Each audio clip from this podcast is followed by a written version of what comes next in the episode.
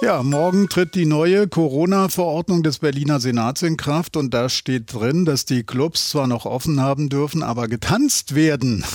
Das darf nicht. Ja, und wie steht's mit Rock- und Popkonzerten? Da wird ja mitunter auch getanzt. Die hatte der Senat erstmal gar nicht auf dem Schirm.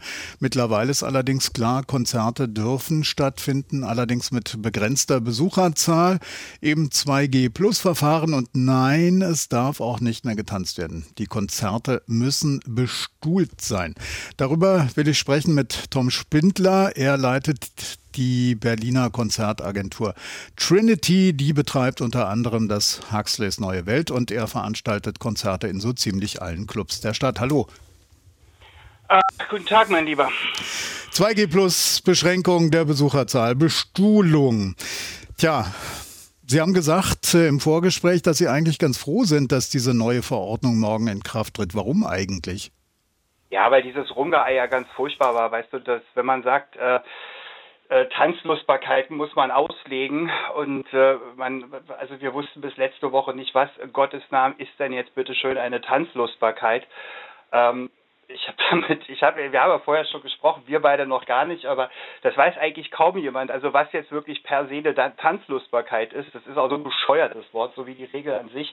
Eine Tanzlustbarkeit bedeutet, dass die Leute sich nicht bewegen dürfen. Und ähm, als Konzertveranstalter ist natürlich meine meine oberste, das, das Wichtigste für mich ist, dass ich, dass ich Gefühle und äh, Gefühle vermittelt und Emotionen vermittelt von, von, von, von den Künstlern zu den, zu den, zu den Fans, zu den, zu den Leuten, die auf Konzerte kommen. Und, ja, Rock'n'Roll äh, und Sitzen, das passt ja irgendwie gar nicht gut zusammen. Dennoch, sind Sitzkonzerte eine Option? Nein, null. Also das ist völlig ausgeschlossen, zumal die Konzerte ja so auch nicht angerichtet, also sie sind ja so nicht eingerichtet. Und wenn du, wenn du jetzt Konzerte hast, wir haben jetzt gerade wieder angefangen, die Hoffnung keimte so ein bisschen auf. Es, man hat schon gemerkt, es, es hakt an allen Ecken und Enden, weil, weil, weil es ja relativ schnell dann doch wieder losging.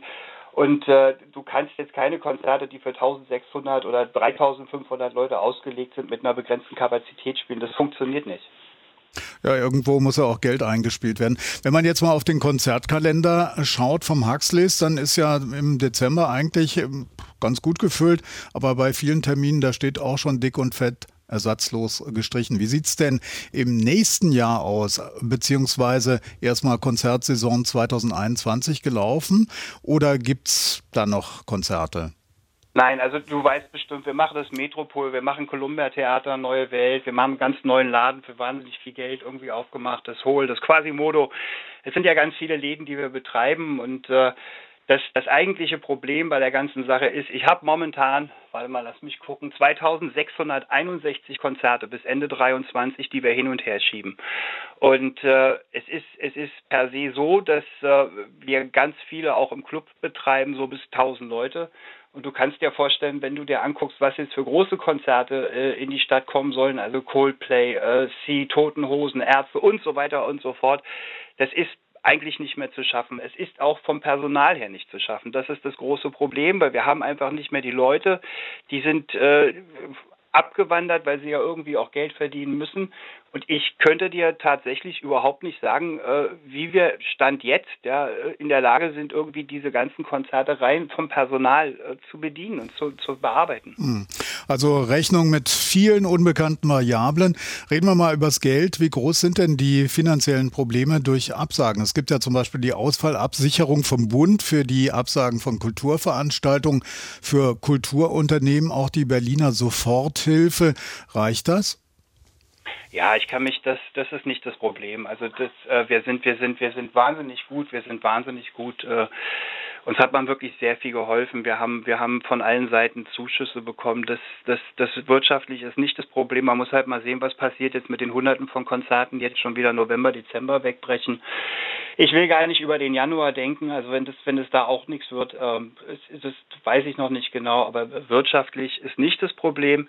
Das Problem ist, äh, den Konzertbetrieb, so wie er ist, mit der, mit der Mehrzahl der Konzerte, die da auf uns zukommen, überhaupt aufrechtzuerhalten. Was ist denn eigentlich äh, mit den Bands und den Künstlern? Machen die es jetzt alle wie äh, Paul McCartney und machen ein Lockdown-Album? Oder wie funktioniert da die Kommunikation? Haben die überhaupt noch Lust auf Tourneen, weil alles so unsicher ist?